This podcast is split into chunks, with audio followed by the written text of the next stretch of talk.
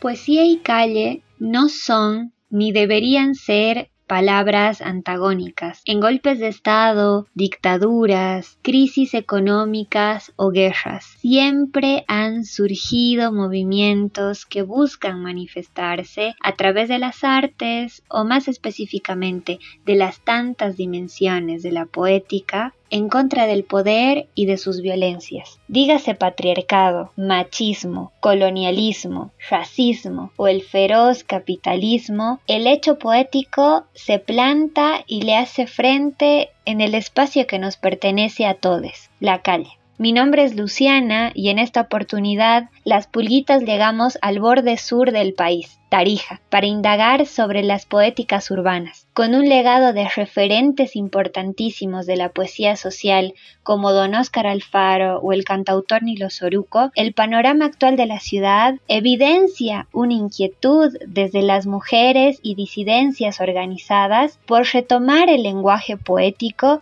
e interpelar en las calles cómo se organizan las colectivas o redes para trabajar el lenguaje y manifestarlo en el espacio público. ¿Desde qué postura se hace? ¿Cuáles son las complejidades y retos de hacerlo en una tarija que parece perdida en el tiempo? En la copla y en el susurro trataremos de encontrar respuestas. Y para esa tarea hoy me acompañan la Mocha Noe, compañera de las Mochitas Copleras en Tarija, y Victoria Guerrero, gestora cultural, organizadora del grupo Las Susurradoras. Soy Noelia Vera, pero me gusta que me digan la Mocha Noe, así en confianza. Y bueno, agradecer a las hermanas de la Pulga por este espacio, por invitarme. Y nada, eh, saludos pues desde el sur del país y, y atenta a que puedan visitarnos por aquí. Noe, ¿Cómo nacen las mochas copleras? Y hago énfasis en la palabra mochas para que nos cuentes un poquito de su historia.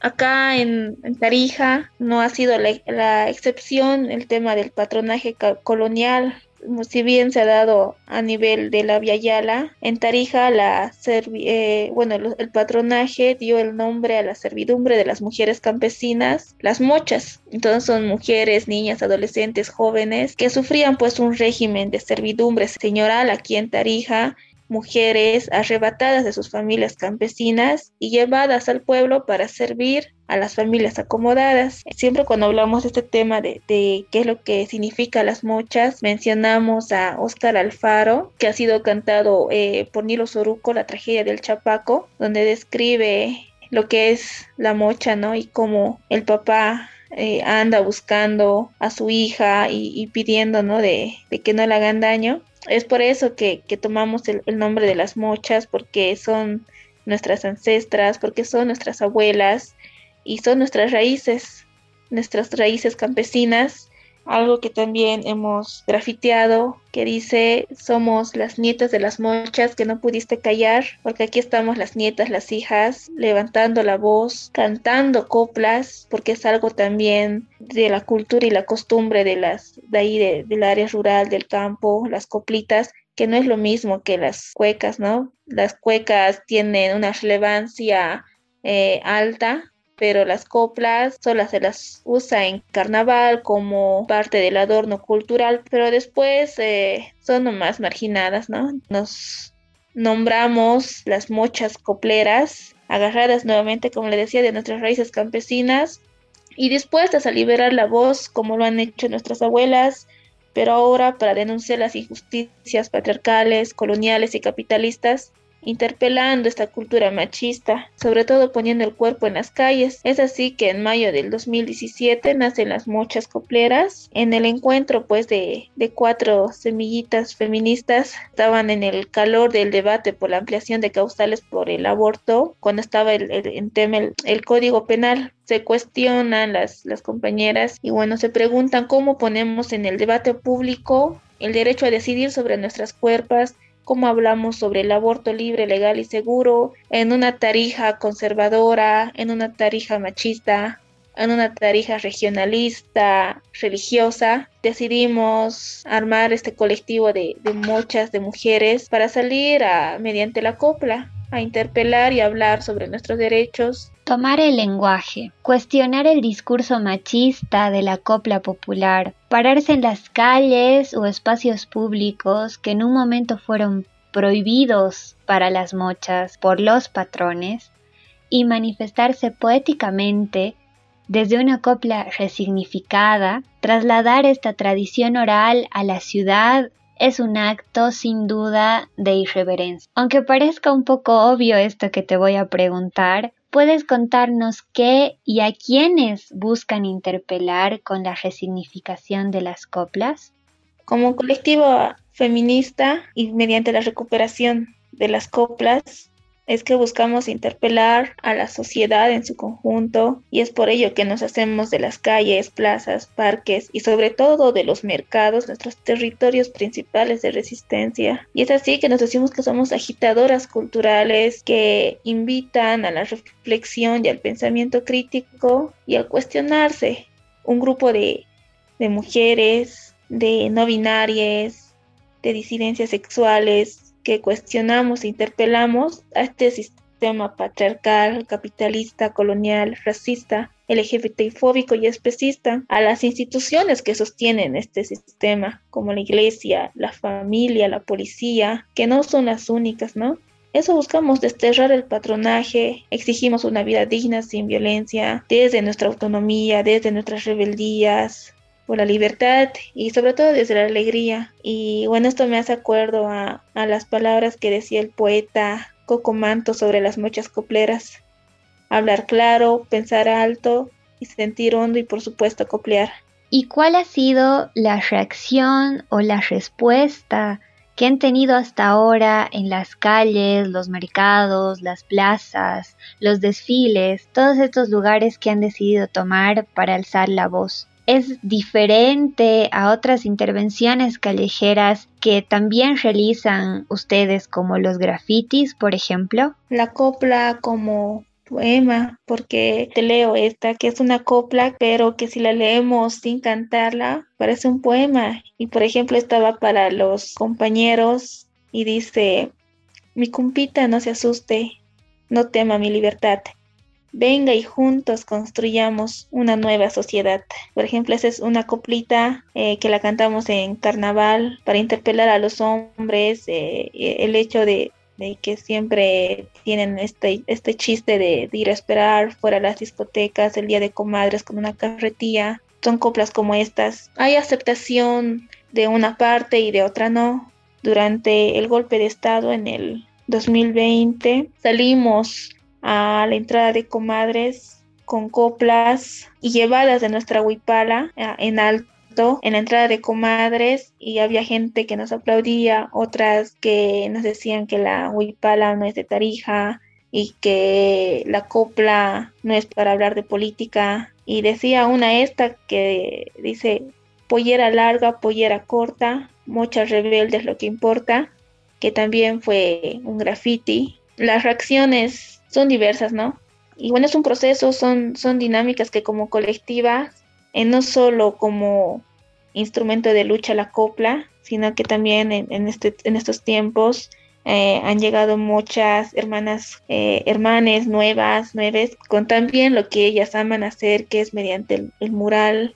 Ahora las mochas desde hace un año ya estamos con murales donde también escribimos una copla al lado del boceto este último con el perreo antifascista, ya que hemos tenido un contacto con las hermanas, eh, las, las perres del futuro de, Alemania, que con ellas igual estamos activando el perreo antifascista aquí en Tarija. Tenemos esta diversidad de expresión de nuestro sentir pensar eh, por las calles de Tarija.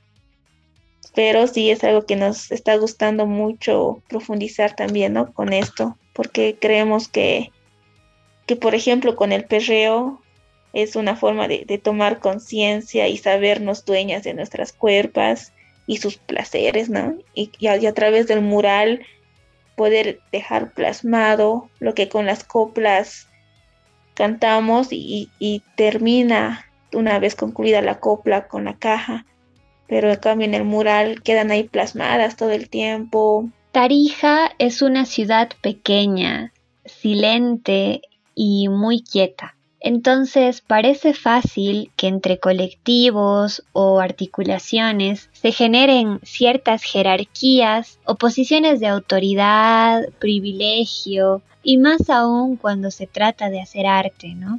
¿Crees que las mochas formaron un espacio seguro de inclusión popular para hacer arte y poesía muy por fuera de los privilegios eh, de la academia, ¿no? A través de estas intervenciones que hacen como la copla, los murales o con el descubrimiento del lenguaje de nuestras cuerpas con el perreo? Agitadoras culturales, porque lo hacemos en la calle y, también si vamos a hacer algún mural, hacemos una invitación por las redes para que se unan, no importa si, si sepas o no agarrar la brocha, ven y, y al cacho ahí con las mochas. Te damos un pequeño taller rapidito para que ya te unas y fluyas ahí en el mural.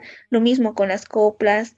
Tenemos a la mocha Beatriz que con todo el amor ahí guiando con las coplas, la tonada, hasta el uso de la manta, la, mocha Beatriz. Y bueno, yo soy en el tema del perreo, a liberar las cuerpas, a liberar nuestras caderas, nuestros traseros y moverlas hasta abajo. Entonces es bien hasta terapéutico eh, una reunión mochera para hacer algo porque no te vas solo con, con esa emoción de, de expresar ese mensaje interpelador que, que lo, en lo que realizamos las, las obras, ¿no? sino al, al realizarlo, ese proceso, es bien rico. Por eso nos hacemos agitadoras culturales, porque es libre, lo hacemos de, con mucho amor y, y, y una invitación abierta para todas las que se quieran unir.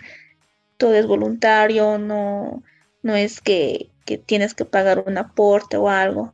Lo único que, que les pedimos es mente abierta, muchas ganas, pilas y buena vibra para hacer las cosas.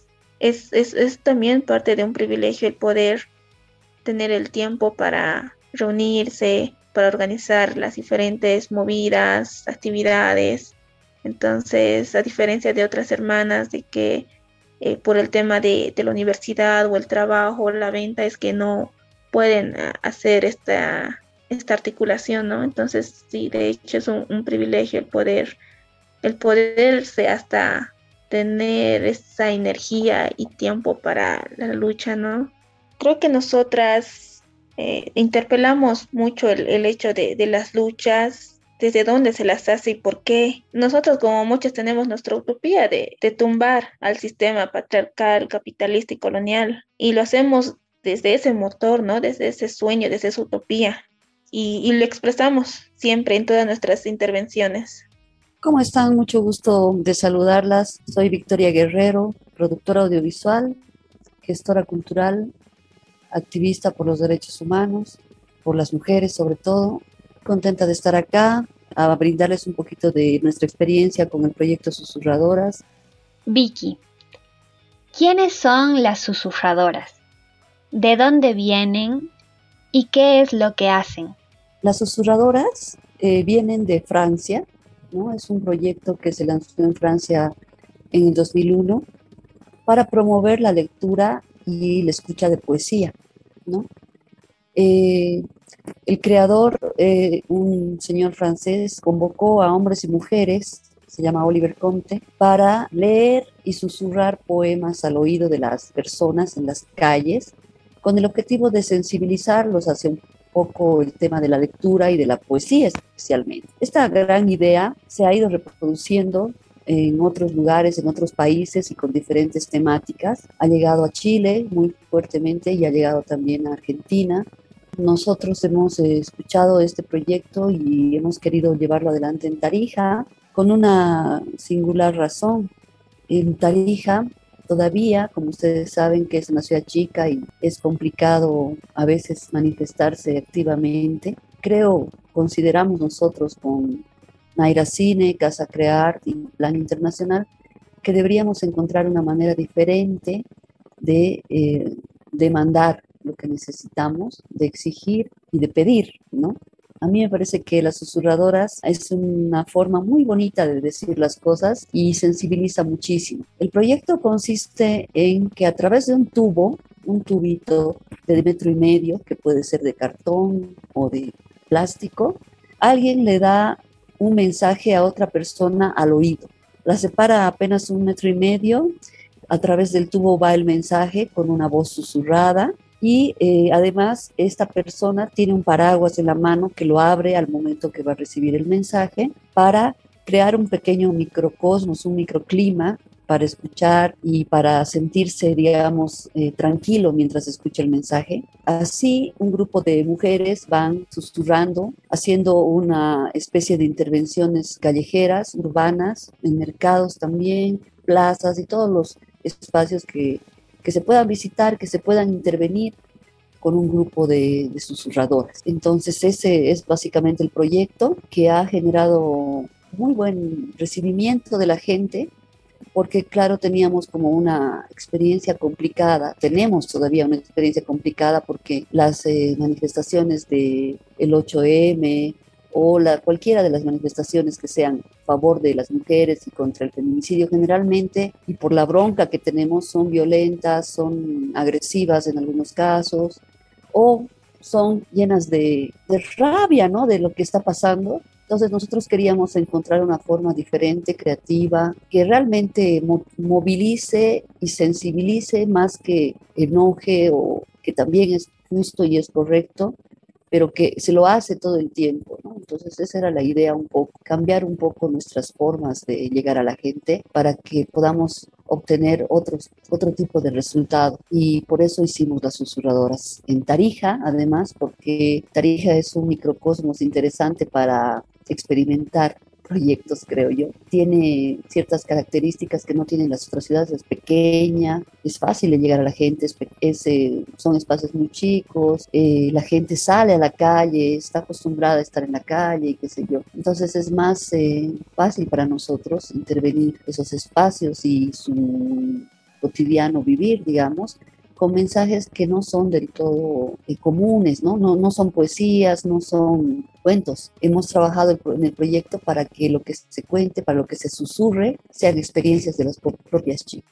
Trabajar con el lenguaje es sin duda también hacer política. Se susurran poemas, cuentos, relatos, pero también puede susurrarse un manifiesto o una experiencia y no deja de ser poético. Cuando esta práctica se traslada a las calles, el sentido político de la acción se profundiza aún más, ¿no? En ese sentido, ¿podrías contarnos desde qué postura se tomó la decisión de los espacios públicos o los lugares en los que se iba a susurrar? Eh, bueno, nosotros hemos hecho una convocatoria bien amplia porque hemos recibido el apoyo de Plan Internacional para que se pueda abrir gratuitamente el taller. ¿no? Queríamos convocar a la mayor cantidad de mujeres en principio habíamos pensado que solo iban a ser mujeres, pero cuando vimos la convocatoria nos dimos cuenta que habían algunos chicos y gente de las diversidades, ¿no? Compañeros. Obviamente abrimos a, más, a mayor participación, porque no, la idea no era cerrarlos, sino que pensábamos inicialmente que no se iban a animar, porque también así como Tarija es chiquitito y es un microcosmos, también es una ciudad muy machista. Entonces era complejo pensar en que iban a haber chicos participando o, que se iban a animar gente de las diversidades y, iban a, a, lograr. Hemos tenido una convocatoria de 80 personas aproximadamente, pero y algo que hay que analizar muchísimo en Tarija es, y creo que en todas partes, ¿no? Porque cuando las actividades son gratuitas, la gente como que comienza a abandonarlas, se convierten en algo que pueden hacerlo de forma pasajera, pero no eh, generar una dinámica de disciplina de asistencia. Y entonces nosotros también hemos tenido que tomar algunas medidas en ese sentido porque tenemos que confirmar un grupo de susurradoras que hagan luego, luego las intervenciones. ¿Cuál ha sido el criterio para seleccionar los espacios que hemos elegido? Bueno, en Tarija como es tan chiquito también, no era muy difícil, ¿no? Hemos elegido los lugares de más concurrencia de gente en eh, ciertos horarios de, que hay movimiento, por ejemplo. Hemos elegido las plazas más llenas, que son la Central y la Plazuela Sucre, que son las centrales más concurrida de gente mayor, ¿no? gente adulta, periodistas, políticos, todo el mundo está ahí porque ahí se hacen las conferencias de prensa. Te encuentras ahí con todo, con todos los políticos, autoridades, etcétera, que están dando sus conferencias, charlas, entrevistas, todo ahí en la plaza. Y por otro lado, hemos ido a la plazuela Sucre, que es la plazuela donde hay más gente joven, la gente que sale de los colegios, eh, se reúnen para hacer trabajos de grupo, para hacer deportes, para lo que fuera, se reúnen en la plazuela. Entonces era otro espacio al que queríamos llegar, porque además los textos habían sido escritos desde una muchacha de 12 años hasta, bueno, una mujer mayor de, 50 o algo más. Entonces había como mucha diversidad de los, en textos y mucha diversidad en cuanto a los mensajes también.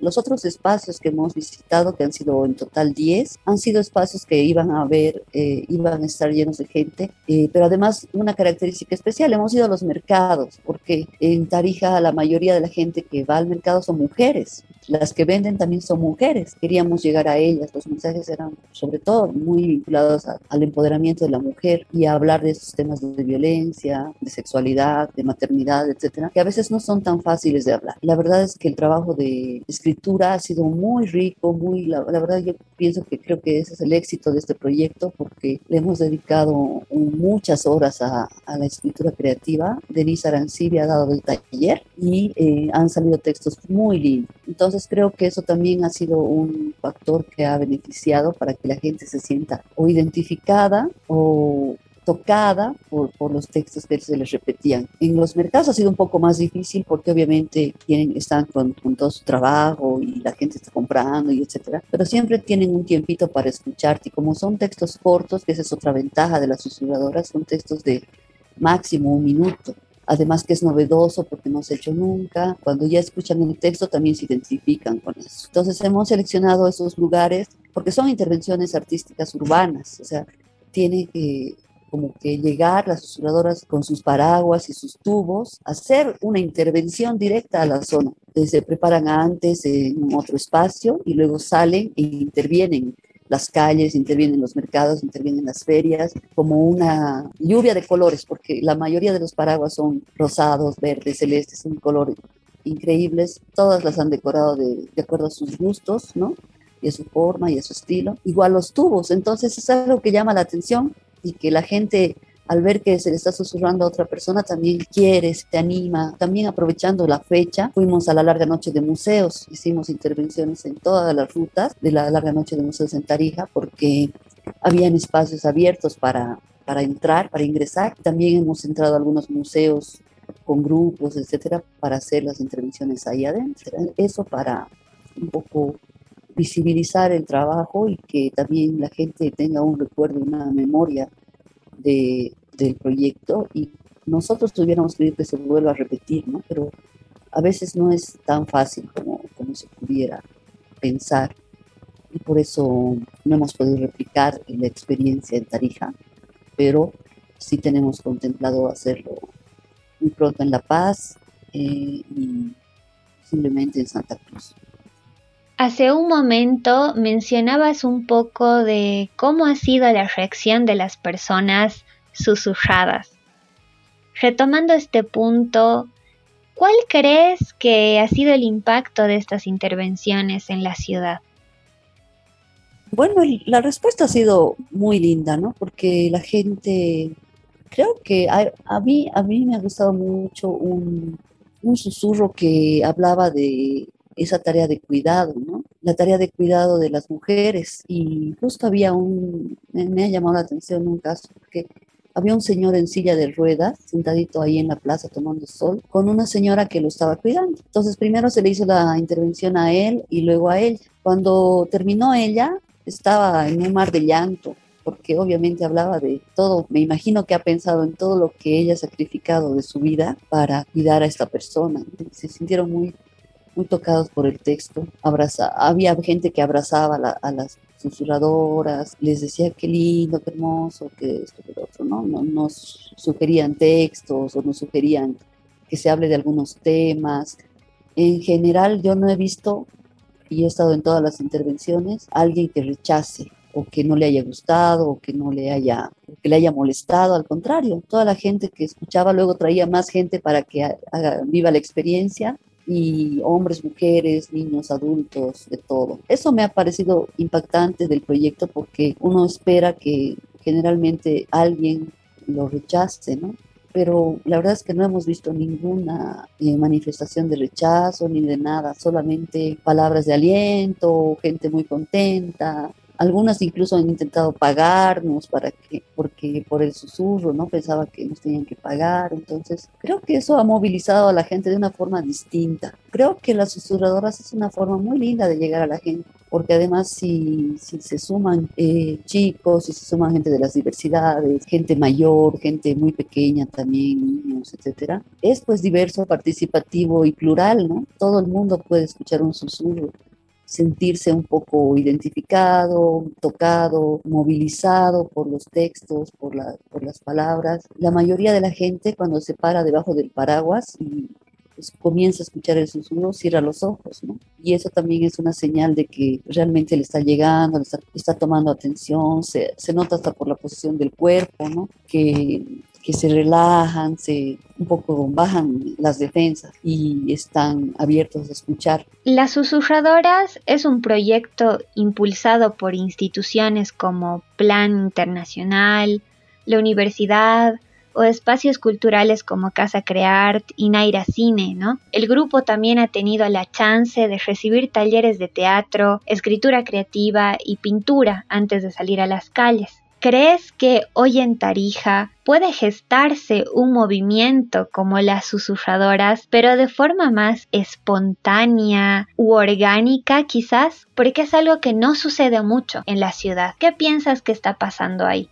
Hemos hecho una preparación de tres talleres porque ah, teníamos que tocar temáticas específicas, ¿no? Este, con plan, pero también porque a nosotros nos interesaba justamente trabajar esto de que no solamente las marchas movilizan, ¿no? También hay otras cosas que movilizan, otras palabras incluso, que movilizan a la gente y que tal vez lo pueden hacer de otra forma. Era también una forma un poco de probar si nuestra teoría valía, ¿no? Porque por ahí no. Hemos hecho primero un proceso cortito de arte que implicaba preparar tu tubo y arreglar tu paraguas. ¿no? decorar. Les hemos dado los materiales y cada una ha hecho su propio susurrador. Después eh, han pasado un taller de escritura creativa de una semana, pero de cinco horas cada día, o sea, intensivo, donde se han hecho un montón de ejercicios de escritura, un montón de ejercicios de lectura también para que pueda salir un texto medianamente corto, porque a veces cuando empezamos a escribir, escribimos pues muy largo, ¿no? Y, había que tomar el ejercicio de escribir breve pero sustancioso. La tercera etapa ha sido un taller de expresión oral, expresión corporal, manejo de la voz, algunas eh, normas básicas del teatro, ¿no? Para abordar a la gente, cómo preguntar. Como te contaba al principio, ha sido un poco complejo porque teníamos 80 participantes ya la primera reunión creo que vinieron 35, una cosa así. Y ya luego han, ha ido cerrándose el grupo. Creo que hay un tema idiosincrático en Tarija, ¿no? Yo soy tarijeña, pero vivo en La Paz hace muchos años. Y el tema es que en Tarija las prioridades son distintas, ¿no? Como en todas las ciudades, creo yo. Pero sobre todo en Tarija yo lo he sentido mucho porque eh, me he ido a vivir un año a Tarija solamente por el tema de la pandemia y eh, a partir de esa experiencia hemos empezado a trabajar con Casa Crear, con Fabio, para hacer mm, los proyectos, hacer proyectos y hacer un montón de cosas. Y surgen varias convocatorias, no solo a las susurradoras, sino a varias actividades. Y de esas varias actividades siempre nos hemos quedado con muy poca gente. ¿no? Muy pocas participantes, hombres y mujeres. Hombres peor, o sea, las mujeres por lo menos tienen un poquito más de sentido de responsabilidad, creo. Creo que ese es un tema idiosincrático, insisto, porque es el tema de las prioridades. En Tarija, si llueve, la gente no sale a la calle. Si hace frío, se quedan en su casa. Sí, o sea, hay como cosas así muy que vos dices, pero hay que trabajar, ¿no? Pero es que está haciendo frío. O tengo fiesta o no sé qué, ¿no? Entonces hay como la escala de prioridades es distinta, no para todos, pero para los que nos ha tocado estar ahí, esperando a la gente y etcétera, nos ha tocado echar muchas veces esas excusas, ¿no? Entonces creo que ese es un factor que, dificulta mucho las cosas, ¿no? Y bueno, la gente en Tarija también está acostumbrada a que las cosas sean muy cortitas y el proceso de formación de las susurradoras ha sido largo. Y luego hemos hecho una evaluación del proceso y hemos dicho, bueno, en el, en el taller de arte tenemos que hacer una, un taller de motivación para que la gente se quede, ¿no? Porque, claro, en el taller de arte teníamos como 40 susurradores y al final se han utilizado 16. Eso nos ha, nos ha parecido un poco triste, ¿no? Creo que nos debería hacer reflexionar un poco sobre ¿Cuál es nuestro, no nivel de compromiso? Yo sé que hay muchas chicas y chicos que están comprometidos con lo que vayan a hacer, pero si no hay una sanción, si no hay un pago, si no hay una presión de alguna manera, es más fácil incumplir. Y eso, es, eso hemos pasado muchos, muchas veces en, este proyecto y en varios otros proyectos. Es, es, es, un tema que creo que además eh, hay que superar y hay que, hay que ser autocríticos con eso. Esto ha sido la pulga. Si te pica, ráscate. Soy madre o no lo soy.